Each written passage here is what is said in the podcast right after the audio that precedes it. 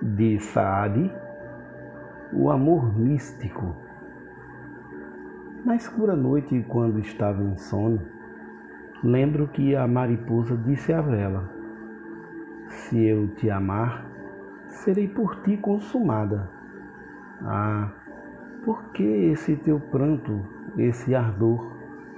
Vivo tão apaixonada, disse a vela. Minha querida, levaram-me o mel, e vês que sua doçura está tão longe, como fará um fogo me consome. Falava e uma dolorosa torrente de lágrimas rolava no seu rosto. Mas o amor não foi feito para ti.